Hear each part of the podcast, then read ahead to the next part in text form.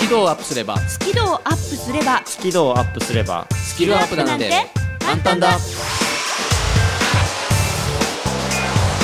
目指せスキルアップスキルアップスキルアップスキルアッ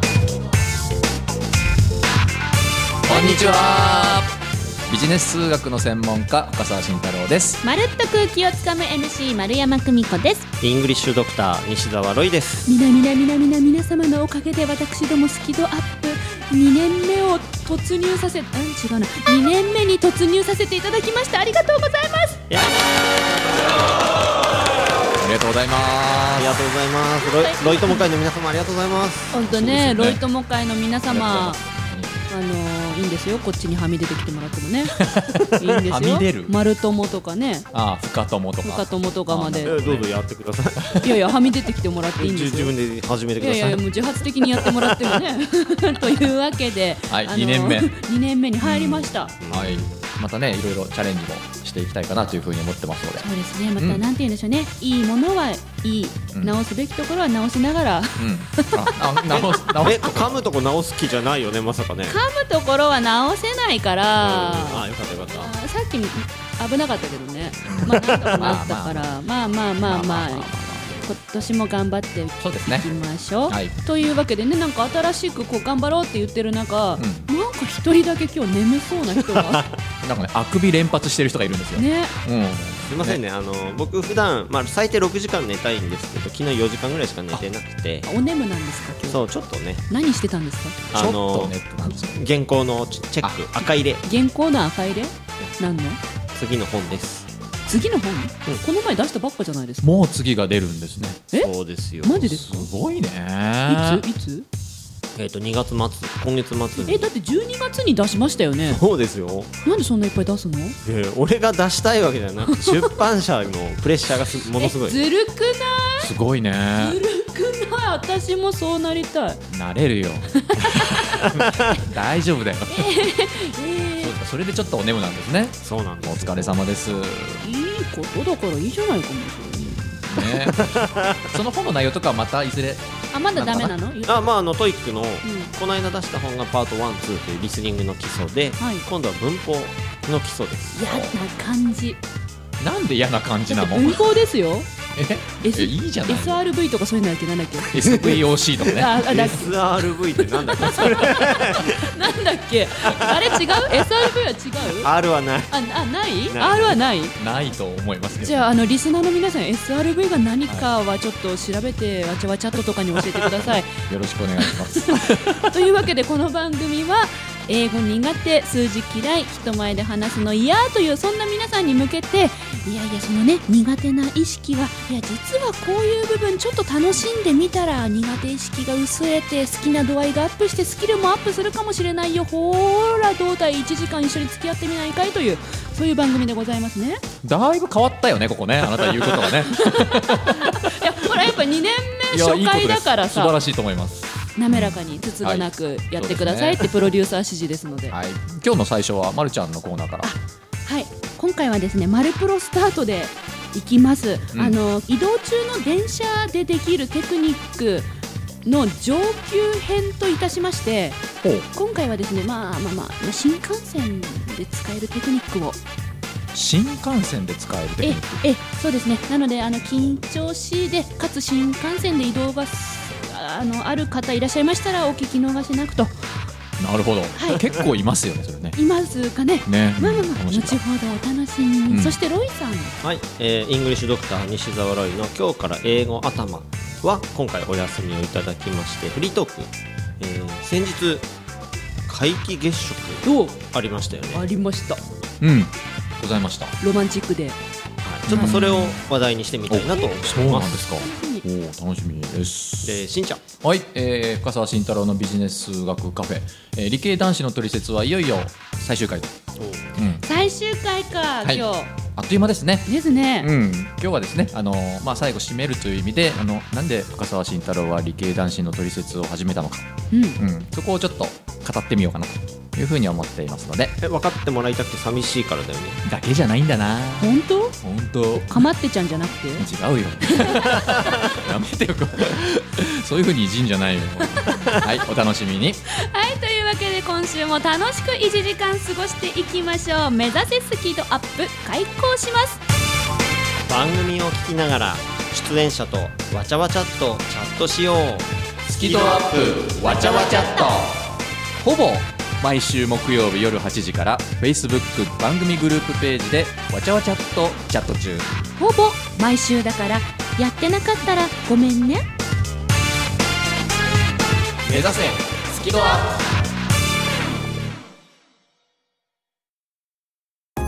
プ緊張を克服できず悩んできた皆さんへ私も根っからの緊張を強いて人前で話すのは本当に苦手でしたえーそんな丸山久美子が3000回以上司会をすることができるようになったのは緊張と楽しく付き合えるようになったからですそのテクニックをぎゅっとまとめた本上手に上がりを隠して人前で堂々と話す方が発売中ぜひお役立てください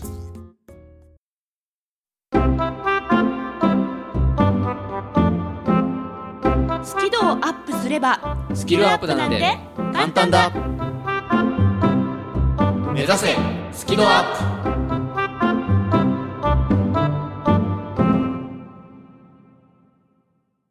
タイムリーなお話ですけど皆既月食見ましたか見ました見ましたねすごい綺麗に見ええた、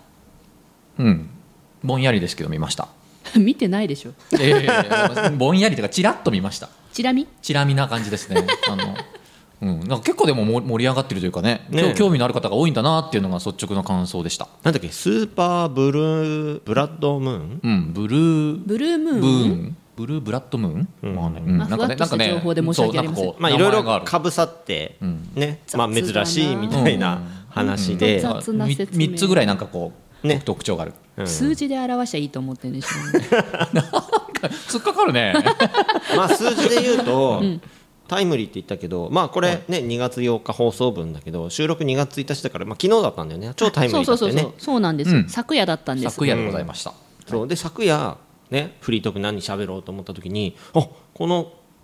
皆既月食ネタにいいやと思ったんだけど、まあ皆さん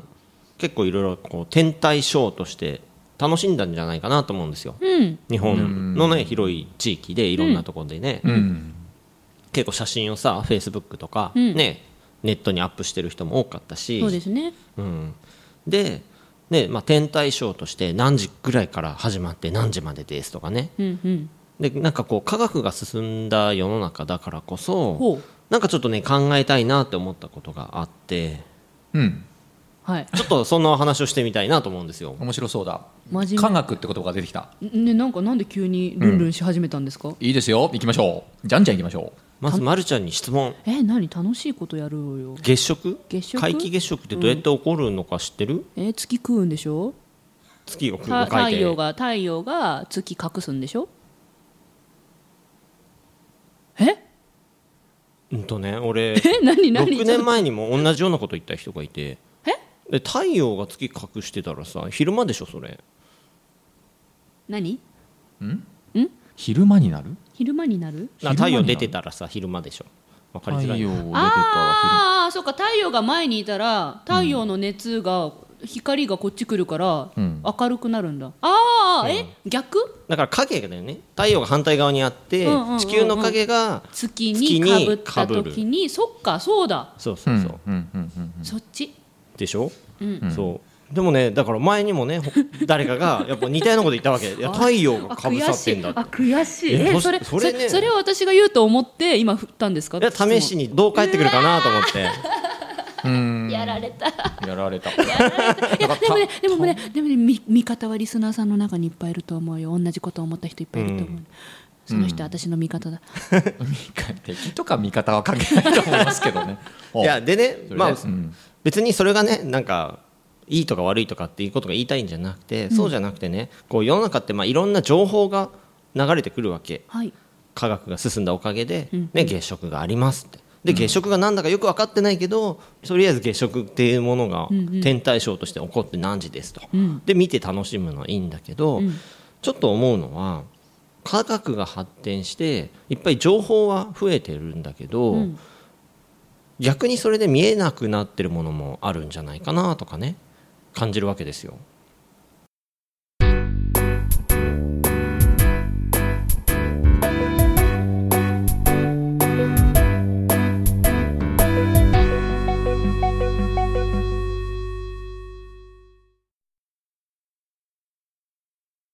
うん、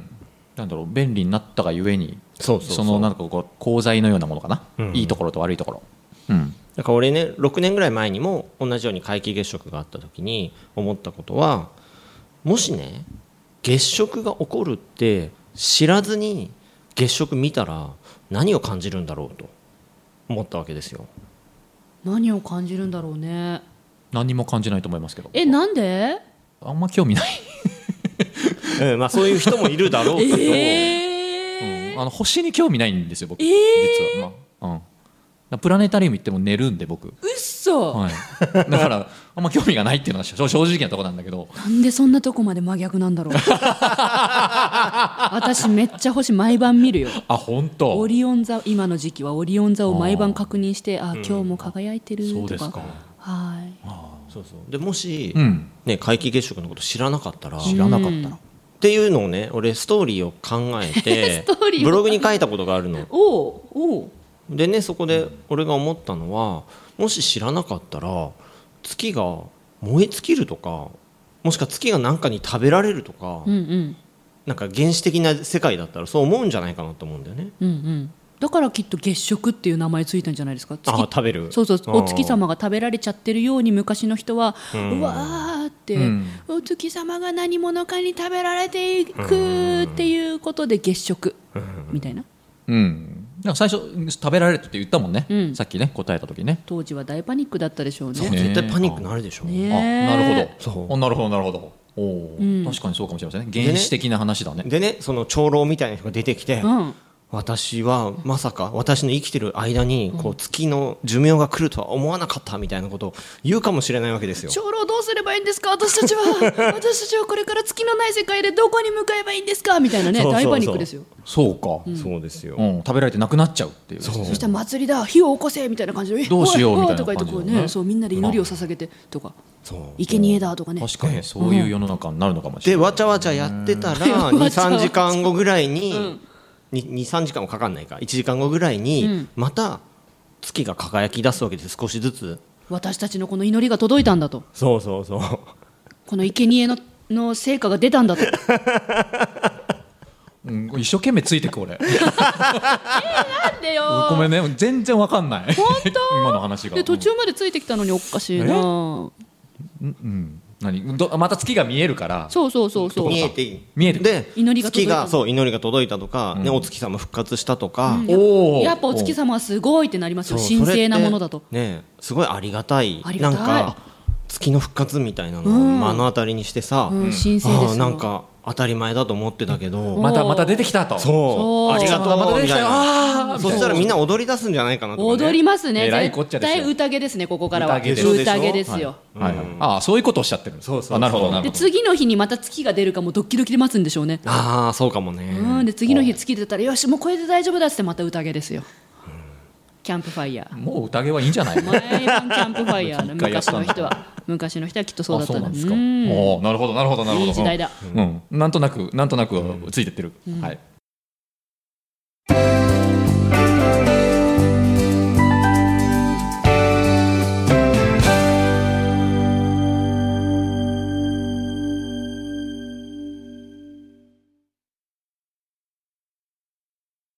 でこういう感性をほら科学的になりすぎた人は失ってしまうかもしれないわけですよまさにまさに代 表代表男子代 表失っていくんですねそういうことをね、そうねロイさんねもう今そまさにそうだったもん ね失ってる人よまんままんまよああそっかそうだよね科学的になるっていうことはそういう大事なことを忘れてっちゃうこととももあっるかもたいないよねもったいないよねってことね、うんだから科学はもちろん便利だしいろいろね役に立つから生かしつつそうねそういう感性を大事にできたらもっとねなんか豊かに生きられるんじゃないかなみたいなことを6年前思ったわけですよ。あそれを6年前思われたんですねそうでそのストーリーをブログに書いて、んへータイトルが「満月が欠けた日」っていうかっこいいほうかっこいいですね食われた日じゃないんですね欠けた日なんですねかけた日かっこいいなんかかっこいいね、おおなるほどねえじゃあそれリスナーさん今からこう Google 検索とかで満月が欠けた日って検索したらロイさんのブログ出るのかね出てくるでしょ出るのかなううん多分ね。でも 消してないんでしょ読んでみたいです消してないあんえでっしょ、とねまあ多分出るかな。あ今探してるんですねはいすごいねすぐやるところがすごいですいやねせっかくなのこ方はでそうかあのそういうことを感じるんですね空を見ながらその時感じたんだよね。感じたんですねうんうんうんありましたああった Google で満月が欠けた日西澤ロイで検索したところ、う二ん2つ目に出てきましたよあポエム言葉西澤ロイうん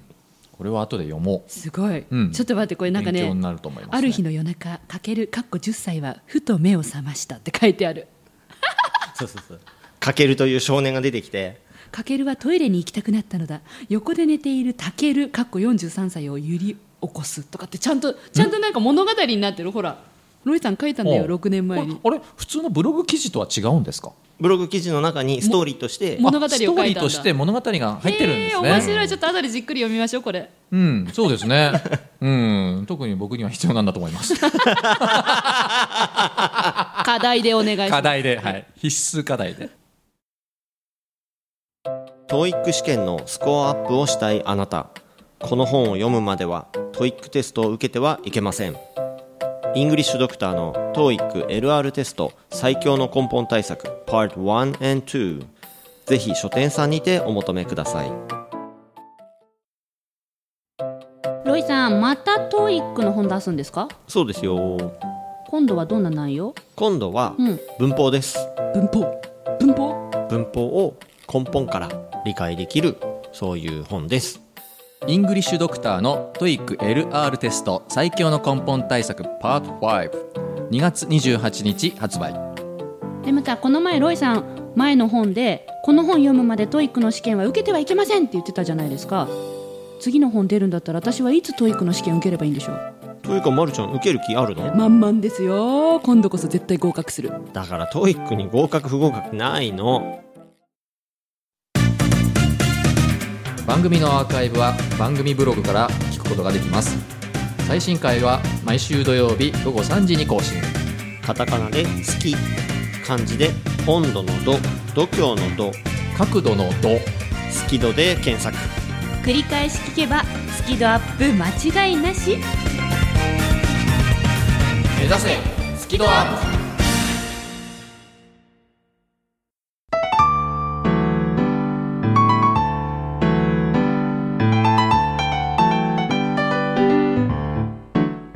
この番組は自宅がまるでスタジオのように楽器演奏を満喫できる賃貸住宅越野建設の音楽マンションで収録しています音楽家音楽愛好家の皆様からのお問い合わせをお待ちしていますお客様専用フリーダイヤル0120-322-088 0120-322-088平日朝8時半から夕方5時半まで受け付けています詳しくは「音楽マンション」で検索してください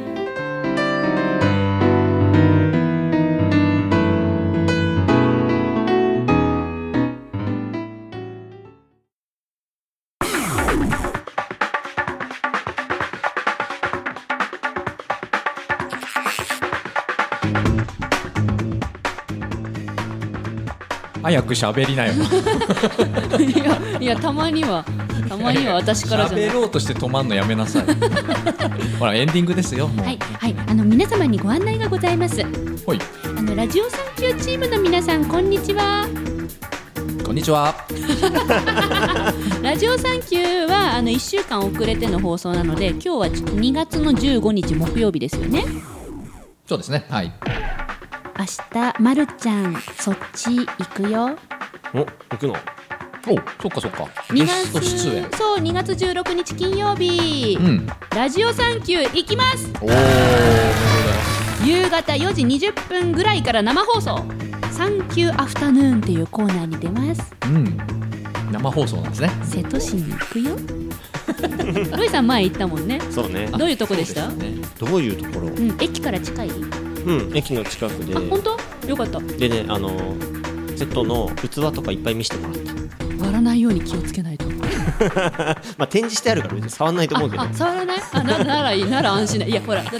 生放送の前めちゃくちゃ緊張すると思うんでその手で瀬戸物そのね割れ物触ったら危ないと思って危ないですね ガタガタガタガタしてるわけですそうよですね絶対手を触れないようにうん私新幹線ちゃんと B 席で行くんで、ね、 B 席で行きますねそうかはい B 席で行きますえー、楽しみそしてなんといっても裏ミッションもありますからほう牧社長に私たちの番組のファンクラブの設立を直談判しに参りますよラジオサンキューへ行きますよろしく頼む皆さん温かく迎えてね というわけでお送りしたのは